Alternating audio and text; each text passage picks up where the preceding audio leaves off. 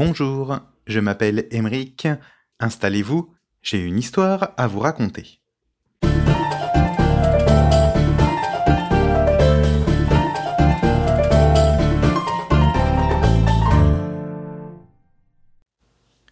Dans la forêt de Huelgoat, en centre-Bretagne, il y a un vieux loup.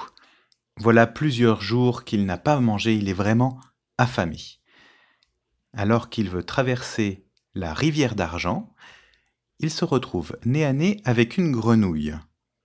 Oh, t'es pas bien grosse, toi, lui dit-il.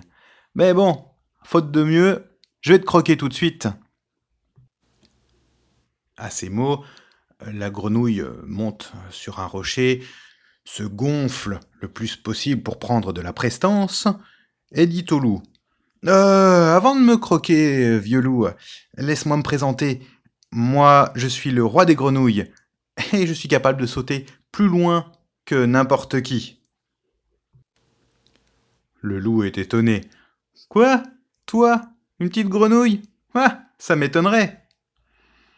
Eh bien, sautons par-dessus cette rivière, dit la grenouille. Et puis on verra bien qui de nous deux ira le plus loin. Le vieux loup se prépare alors, il se tourne vers la rivière, observe les distances, s'apprête à bondir, et à ce moment-là, la grenouille se glisse discrètement derrière le loup et, ni vu ni connu, s'accroche à sa queue avec sa bouche. Même s'il est vieux, le loup a encore assez d'agilité pour sauter par-dessus la rivière avec prestance. On aurait dit qu'il volait. Fier de lui, il ratterrit de l'autre côté de la rive et se retourne pour chercher la grenouille du regard. Et il l'entend derrière lui. Eh, tu cherches quoi, vieux loup? Euh, Est-ce que je peux t'aider? Quoi? Tu es déjà là? s'étonne le loup. Eh ouais, mon vieux, j'ai gagné. Allez, on fait un nouveau jeu? Allez, concours de vomi. Oui, oui, vous avez bien entendu, concours de vomi.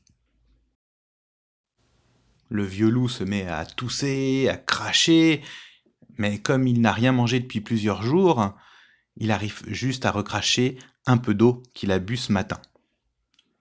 La grenouille, elle, euh, crache directement quelques poils, des poils de loup.